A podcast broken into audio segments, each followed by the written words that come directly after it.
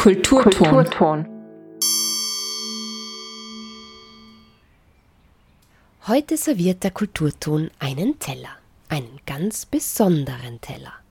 Man hat ihn vor fast 500 Jahren aus Holz gedrechselt. Er hat einen Durchmesser von knapp 80 Zentimetern und ist mit vielen bunten Narren bemalt. Bis vor kurzem hat niemand gewusst, was dieser Teller bedeuten soll und wofür er verwendet wurde. Heute kennen wir dank eines engagierten Forschers sein Geheimnis. Und das werden wir euch in dieser Sendung verraten. Es ist eine spannende Geschichte mit einer Extraportion Humor, einem Schuss Ekel und einer feinen Prise Romantik. Also, bitte zu Tisch, es ist angerichtet, es bedient heute Hämmer Übelhör.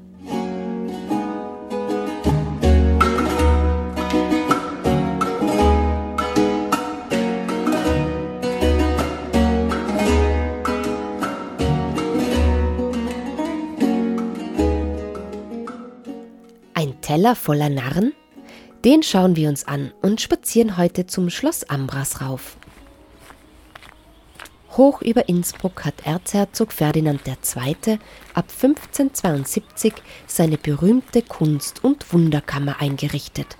Übrigens das älteste Museum der Welt. Der Renaissancefürst war ein leidenschaftlicher Sammler mit einem Faible für Kuriositäten. Dazu zählt eben auch der sogenannte Narrenteller.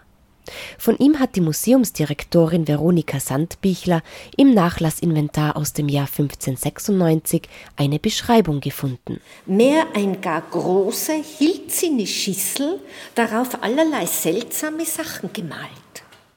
Und wirklich, mit seiner extrem bunten und dichten Bemalung und den fast 60 Figuren wirkt das kuriose Stück auf den ersten Blick ziemlich verwirrend. Die Kunsthistorikerin rät, erstmal am Tellerboden zu bleiben.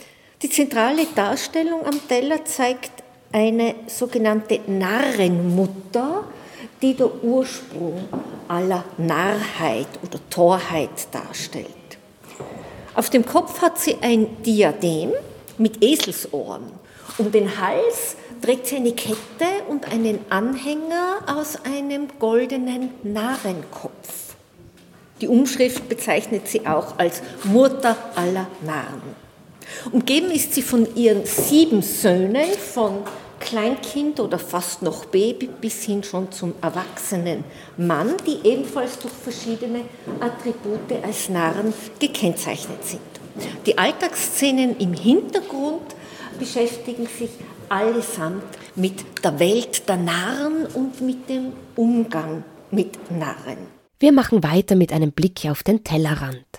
Dort sind acht Darstellungen zu sehen und die verblüffen teilweise wirklich mit ihrer Brutalität. Sieben von diesen acht Darstellungen befassen sich mit dem Thema, ob und wie es gelingen könnte, die Welt von der Narrheit zu befreien, die Narrheit auszurotten. Man kann es schon ahnen, es gelingt letzten Endes nicht, aber diese Szenen führen uns auch drastische Maßnahmen dieser Ausrottung oder dieses Narrenexorzismus vor Augen. Unter anderem werden zerebrale und rektale Eingriffe vorgenommen.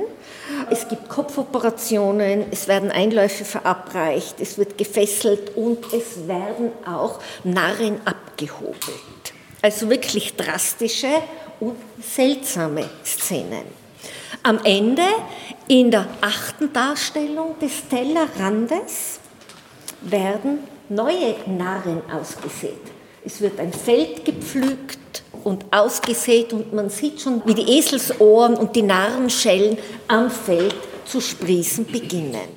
Der Teller erzählt also, dass die Narrheit unsterblich ist, sagt die Kunsthistorikerin Veronika Sandbichler. Je heftiger man versucht, sie auszurotten, umso mehr wird von ihr geboren. Narren waren im 16. Jahrhundert ein durchaus beliebtes und auch verbreitetes Motiv in der bildenden Kunst und auch in der Literatur. 1528, als der Teller entstanden ist, waren diese figurenreichen Szenen leicht lesbar und die Bildsprache war auch vertraut. Doch wer kennt diese Szenen und ihre Bedeutung heute? Und wie können wir den komplexen Inhalt des Stellers verstehen? Einer, der sich sein Forscherleben lang mit Narren und Närrinnen beschäftigt hat, ist Werner Metzger. Er war über 25 Jahre lang in Freiburg am Institut für Volkskunde, heute Kulturanthropologie und europäische Ethnologie tätig.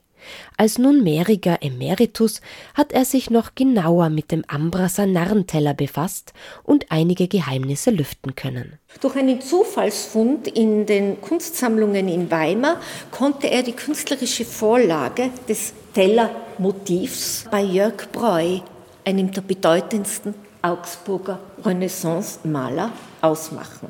Professor Metzger analysierte das Bildprogramm, klärte die Herkunft des Tellers er entstand in Augsburg und fand zudem heraus, dass er 1577 nach Schloss Ambras gelangte. Und dass sich mit ihm sogar eine fürstliche Liebesgeschichte verbindet. Werner Metzger bezeichnet es wohl als das sympathischste Geheimnis, das sich um den Narrenteller rankt. Aber bevor wir dieses verraten, wollen wir die Reise des Tellers und seine Ursprünge genauer kennenlernen. Im Rahmen des Projekts Museum 4.0 hat der Germanist und Volkskundler Werner Metzger den Teller erstmals digital erschlossen. 349 hochauflösende Fotos bilden die Grundlage für den Kurzfilm Unvernunft wird niemals sterben und eines 3D-Modells, das eine interaktive Begegnung mit dem Teller ermöglicht. Das Besondere ist, dass in dieser Detailliertheit, in dieser Leuchtkraft und Schärfe man den Teller noch nie zuvor gesehen hat. Erzählt Veronika Sandbichler, die als Direktorin für die Sammlungen und den KHM-Standort Schloss Amras Innsbruck verantwortlich ist. Ja, und diese digitale Erschließung durch Professor Metzger war schließlich der Anlass für uns, den Teller aus seinem angestammten Platz, aus einem der Kästen der Kunst- und Wunderkammer zu entnehmen und als Einzelstückchen den Blick zu nehmen. Von März bis Ende Oktober 2023 ist der Ambrasser Narrenteller nun erstmals in einer Sonderausstellung in Szene gesetzt. Zu sehen ist einerseits der große, bunt bemalte Holzteller, der Kurzfilm und eine interaktive Präsentation, die noch genauer auf einzelne Details und Figuren eingeht. Damit soll der Teller aus dem 16. Jahrhundert für uns heute möglichst lesbar und verständlich werden.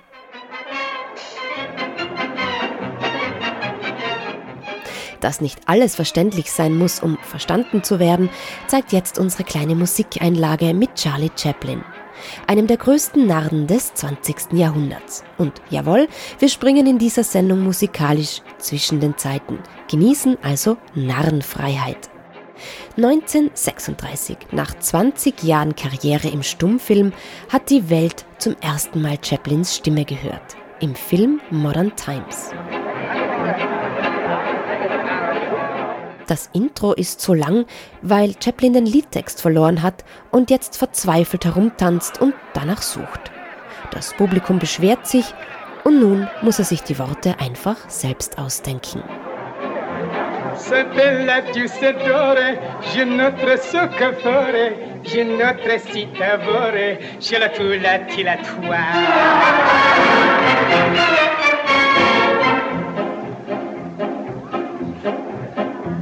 l'aspinage o la bouchon, si grete portobello, si rocchi spacaletto, ci le tua, ci le tua.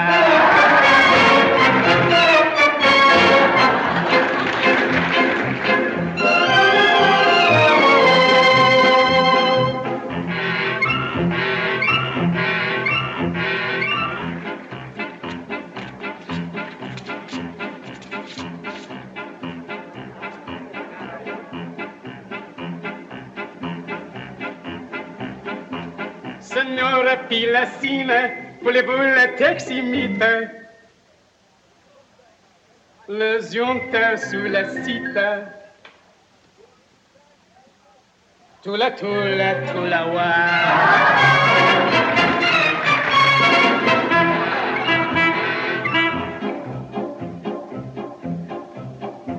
se monte si le meurt, le son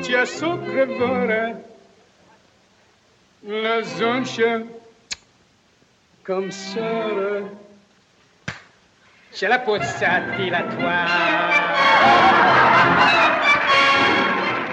Und habt ihr alles verstanden? Im Radio ist es vielleicht ein bisschen anders, aber wer jetzt Charlie Chaplin vor Augen gehabt hat, weiß um seine Gabe, ohne Worte alles zu erzählen. Aber wenn er spricht, kann das sogar absoluter Nonsens sein. Wie hier im Film Modern Times, wenn er die Geschichte eines Rendezvous erzählt. In einem fiktiven Sprachkuddelmuddel, das dank Chaplins Pantomime leicht verständlich wird.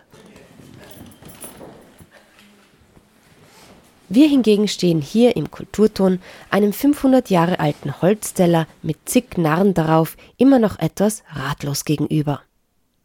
Den Teller hat man in Augsburg gefertigt, so viel wissen wir jetzt schon mal, und er befindet sich seit 1577 auf Schloss Ambras. Betrachten wir den Teller etwas genauer. Der Tellerboden zeigt eine weite Flusslandschaft mit einem Gebäude in der Mitte. Es ist eine Mühle. Und wenn wir noch genauer hinsehen, dann erkennen wir darauf eine Jahreszahl 1528. Das dürfte das Entstehungsjahr sein. Vor dieser Mühle sehen wir einen Garten. Eine große Frau steht da drin, um sie herum sind tanzende und musizierende Narren. Alle haben bunte Kleidung, Eselsohren und Schellen auf ihren Kappen. Eben da in der Mitte die Narrenmutter, wo eben auch da am Zaun hinter ihr steht ein Mutter der Narren und die Eselsohren am Kopf und dann den Narrenkopf um den Hals. Drumherum eben diese sieben männlichen Figuren vom Kleinkind bis zum Erwachsenen und da ganz links außen sitzt Anna und brütet Narreneier aus. Daraus, so wusste man damals, schlüpfen dann neue Narren. Im Vordergrund des Tellerbodens geht es also darum, wie die Narrheit in die Welt kommt. Im Hintergrund sehen wir allerlei Szenen, die mit Narrheit in Verbindung gebracht werden. Wie, dass man über eine Brücke geht und Enten und Vögel tragt, die ja eigentlich schwimmen können oder fliegen könnten. Das ist ein Ausdruck des Narrentums, der Torheit sozusagen. Interessant ist auch das Gebäude in der Mitte, das ist eine Mühle und in dieser Mühle werden Narren gemahlen. Man sieht, dass da ein toter Narr auf einer Totenbahre dahergebracht wird. Und die Mühle hat immer die Bedeutung von etwas Altes erneuern. Und man malt praktisch die toten Narren zu Mehl und man sieht aber hinten schon im Sieb die Schellen. Das heißt, die Narren stehen wieder auf. Schauen wir uns den Tellerrand an. Da geht es darum, wie man die Narrheit wieder los wird. Das zeigen sieben Bilder, die wirklich sehr drastisch sind. Eines zeigt zum Beispiel, wie einem Narr die Verrücktheit aus dem Gehirn geschnitten wird. Der Chirurg hat ihm gerade die Schädeldecke geöffnet. Da ist das Messer und das Blut und am Tisch liegen Insekten und Ungeziefer, das holt man aus diesen Narren heraus. Die nächste Szene da bei mir, da sieht man ziemlich kräftigen Mann, der in Fassreifen gezwängt wird. Der wird praktisch gefesselt, um so die Narrheit auszutreiben. Dann sind wir schon bei einer dieser extremen körperlichen Eingriffe, wo ein Blasbalg rektal eingeführt wird. Dann die nächste Szene ist, wo wir in einer Tischlerwerkstatt uns befinden und es wird am Narren der Hobel angesetzt. Dann vorn haben wir auch eine sehr heftige Maßnahme des Exorzismus, wenn man so will. Und zwar genau in Symmetrie zu dieser Kopfoperation oben haben wir da eine sogenannte Trepanation, wo man mit einen Bohrer in den Kopf hineinbohrt, um da halt auch das Narrentum auszutreiben. Dann daneben, der wird begossen mit Wasser. Das scheint jetzt im Hinblick auf alle anderen Szenen noch ein bisschen das harmloseste zu sein. Dann haben wir da auch wieder in Symmetrie zu diesen rektalen Maßnahmen da diese Einlaufszene ein nackter Patient ist kopfüber in Schräglage gebracht worden, seine Beine werden gespreizt und er bekommt mit einem Trichter einen Einlauf verabreicht. Alles absurde Methoden, die Narrheit auszutreiben. Das war halt einfach so das Gegenbild zur heilen Welt, wenn man so will. Und die Narrheit und Torheit hat immer auch am Platz gehabt. Und die auszutreiben war offensichtlich ja auch immer ein Desiderat und auf so grausame Art und Weise ist es auch unter anderem in der Literatur beschrieben. Also diese Szenen kann man ziemlich genau ausmachen bei Sebastian Brandt und Thomas Murner, die eben ganz genau diese Sachen beschreiben. Also es war Thema der Zeit, es war bekannt, es war beliebt. Nur wir tun uns heute natürlich, oder wir sind überfordert, wenn wir den Teller sehen und sagen, bah, na, grauslig, schlimm, ah, was ist da, was gibt's da? Da kommt wieder der Volkskundler Werner Metzger ins Spiel. Denn dank seiner Forschung können wir das Bildprogramm nun genauer verstehen und auch die einzelnen Figuren identifizieren. Gelegenheit dazu bekommt die Besucherin der Sonderausstellung auf Schloss Amras auch bei einer interaktiven Präsentation. Dort erzählen die Figuren nämlich selbst ihre Geschichte. Am Tellerrand wird also in sieben Szenen versucht, die Narrheit wegzuschneiden, abzusäbeln, auszubohren, abzuwaschen, auszublasen. Jedes Mittel ist recht. Ob es gelingt? Das erzählt das achte und letzte Bild des Narrentellers. Der Bauer bestellt das Land, er pflügt, es wird ausgesät und da am Feld sprießen eben schon die Narrenkappen heraus. Alles umsonst also. Wer auch immer den Teller erschaffen hat, hat zwar brutal, aber durchaus humorvoll gezeigt, dass er immer wieder nachwächst. Der Narr. Er stört, aber gleichzeitig kann er ja nicht ausgerottet werden. Das heißt, der Narr ist immer Teil des Lebens. Den wird man nicht los. Und der Narr ist so die personifizierte Unvernunft. Wenn man die Unvernunft schon nicht vernichten kann, dann lasst sie uns also besser kultivieren. Und wo könnte man das besser lernen als in der Schule? Wir springen jetzt in ein Klassenzimmer ins Jahr 1972. Es ist Englischstunde bei Professore Adriano Celentano. Sprecht brav nach. Freezing cold in ancient night usual. You the cold maze say one freezing cold in ancient night usual. All right.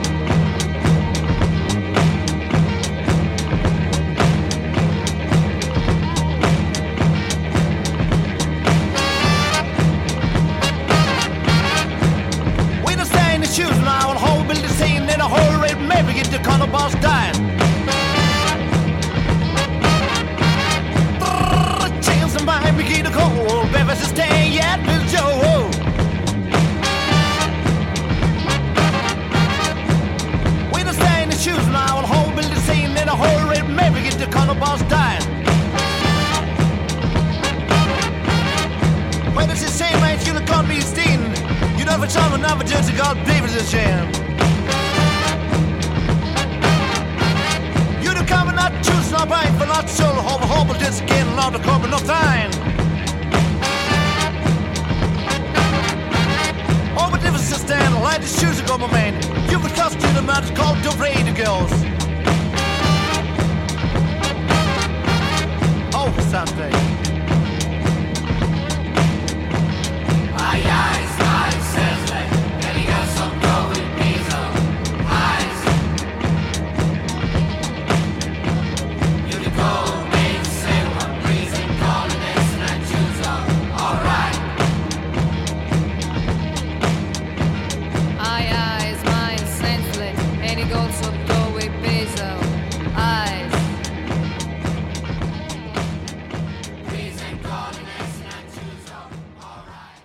Das Lied mit dem unaussprechlichen Titel von Adriano Celentano. Er wollte damit nicht nur zeigen, wie sich Englisch für Menschen anhört, die die Sprache nicht so gut verstehen, sondern auch, dass Amore sehr wohl kommuniziert werden kann, selbst wenn wir die Sprache nicht verstehen. Purer närrischer Nonsens. Oder hält hier der Narr uns auch ein bisschen einen Spiegel vor? Im 16. Jahrhundert war das Narren oder auch das Närrinnenthema jedenfalls ein Trend in Kunst und Literatur. Bekannte Beispiele: das Narrenschiff von Sebastian Brandt, Lob der Torheit von Erasmus von Rotterdam, die Schildbürger und Till Eulenspiegel. Manche Närrinnen und Narren hatten auch eine enge Beziehung zur frühen Fastnacht. Und damit kommen wir auch dem entscheidenden Geheimnis des Narrentellers von Schloss Amras auf den Grund. Auf den Tellergrund tatsächlich, denn es gibt da eine entscheidende Figur zu entdecken. Der Mann mit den gelben Beinlingen und der Schürze, der hat auch einen Narrenkopf umhängen und hat in der Hand auch noch so ein Narrensymbol und da ist auch eine Inschrift drauf und diese Inschrift bezeichnet ihn als Zunftmeister, als Narrenzunftmeister. Und das ist ganz, ganz interessant, weil man darauf schließen kann, dass es in Augsburg eine Art exklusive Gemeinschaft von einflussreichen Augsburger Bürgern gegeben hat, von Augsburger Geschlechtern gegeben hat, die in dieser Zunft dabei waren. Erzählt die Kunsthistorikerin und Direktorin von Schloss Amras, Veronika Sandbichler ein exklusiver Zirkel von Augsburger Bürgerinnen mit Geld und Einfluss. Also eine Mischung aus Club und Kulturverein, wo man Geschäfte macht, Beziehungen pflegt und Feste und Aufzüge organisiert. Der Teller sollte offenbar das Prunkstück der Gesellschaft sein, erzählt Werner Metzger in seinem Film über den Narrenteller auf Schloss Amras, der auch in der Sonderausstellung zu sehen ist. Man hat wohl keine Kosten gescheut, hat den Teller kunstvoll bemalen lassen und hat ihn mit dem ganzen Wissen um die Narrenidee gefüllt. Man nimmt an, dass das ein Zierteller war, auch im Sinn von Präsentierteller, wo man eher Gaben als Speisen dargeboten hat, eben im Zusammenhang mit irgendwelchen Zunftzusammenkünften oder Zunftfeierlichkeiten oder so. Ein einzigartiges Stück, das auch als frühes Dokument der urbanen Fasnacht des 16. Jahrhunderts gedeutet werden kann.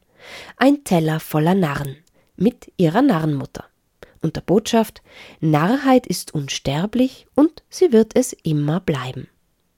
Der Teller war aber anscheinend nur ganz kurz in Gebrauch, denn schon nach zehn Jahren gab es politische Unruhen in Augsburg. Viele Bürgerinnen und Bürger verließen die Stadt und die närrische Gesellschaft zerbrach. Der Teller ist dann in den frühen Kunsthandel gekommen. Offenbar hat ihn zuerst Graf Hannibal von Hohenems in Vorarlberg gekauft. Von ihm wiederum hat ihn dann Erzherzog Ferdinand II. als Landesfürst von Tirol erworben und ihn nach Schloss Amras gebracht.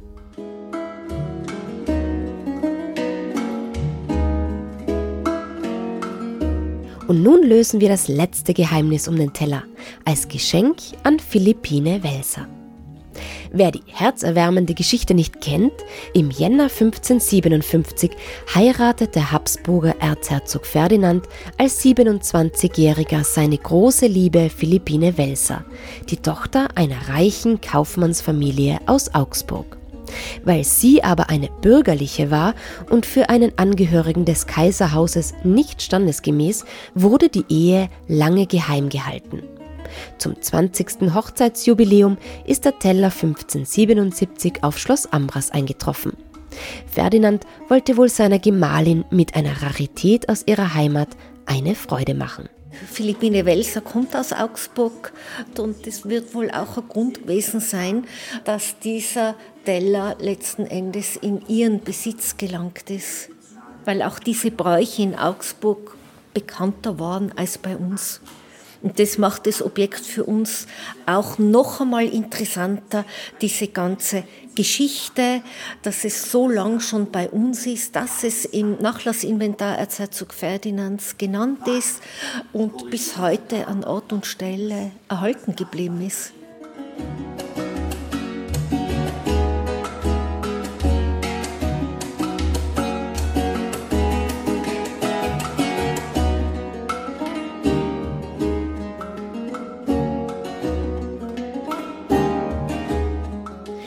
Sonderausstellung Ein Teller voller Narren kann man nun erstmals der Geschichte und den Figuren rund um und auf dieser närrischen Rarität auf Schloss Amras begegnen. Nun haben wir also dank des Wissenschaftlers Werner Metzger die Rätsel rund um den Ambraser Narrenteller gelöst. Er wurde 1528 in Augsburg angefertigt, in Auftrag gegeben von einem bürgerlichen Narren- und Närrinnenclub und ist später über den Kunsthandel durch Erzherzog Ferdinand als Geschenk für Philippine Welser 1577 nach Schloss Amras gelangt.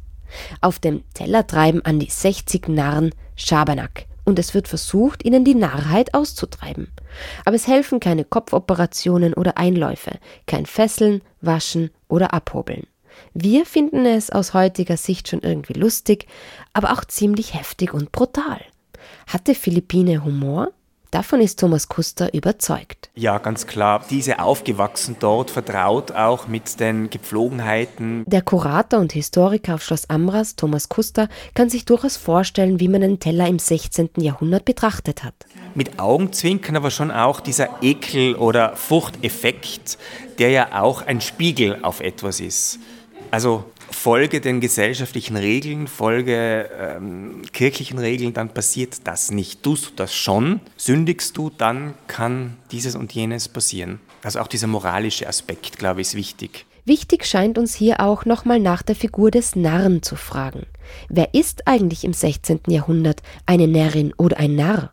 Narr ist nicht gleich Narr, vor allem Narr, so wie wir es am Narrenteller sehen, ist eine, eine Art Komiker wenn man so will. Und wir haben ja schon gehört, dass an Fürstenhöfen oder auch in Haushalten von der Oberschicht der damaligen Zeit Narren Teil äh, des Umfelds waren. Und da hat man unterschieden zwischen einem künstlichen und einem natürlichen Narren.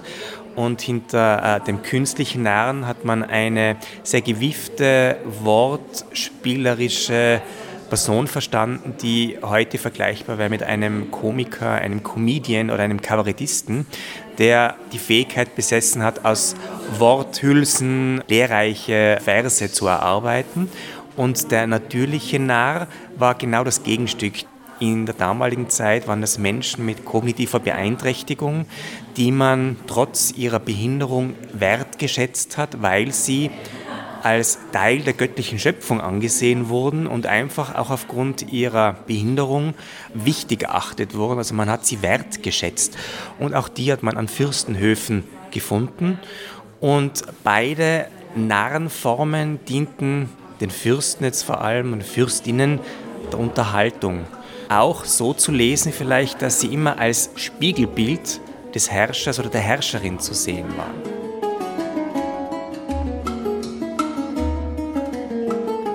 Ein Teller voller Narren wird noch bis 31. Oktober 2023 auf Schloss Amras Innsbruck gezeigt.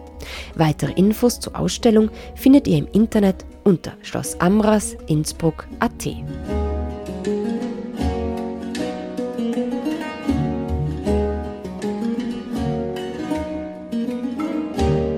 Das war ein Kulturton über den Ambraser Narrenteller. Literaturtipps und eine Musikliste findet ihr in der Beschreibung zu dieser Kulturtonsendung auf freirad.at. Die Sendung gibt es natürlich auch zum Nachhören in der Radiothek der Freien Radios Österreich unter Freie Radios Online. Den Kulturton auf Freirad hört ihr von Montag bis Freitag um halb sieben am Abend und eine Wiederholung gibt es immer am darauffolgenden Werktag um 8 Uhr. Hemmer Übelhör bedankt sich fürs Zuhören.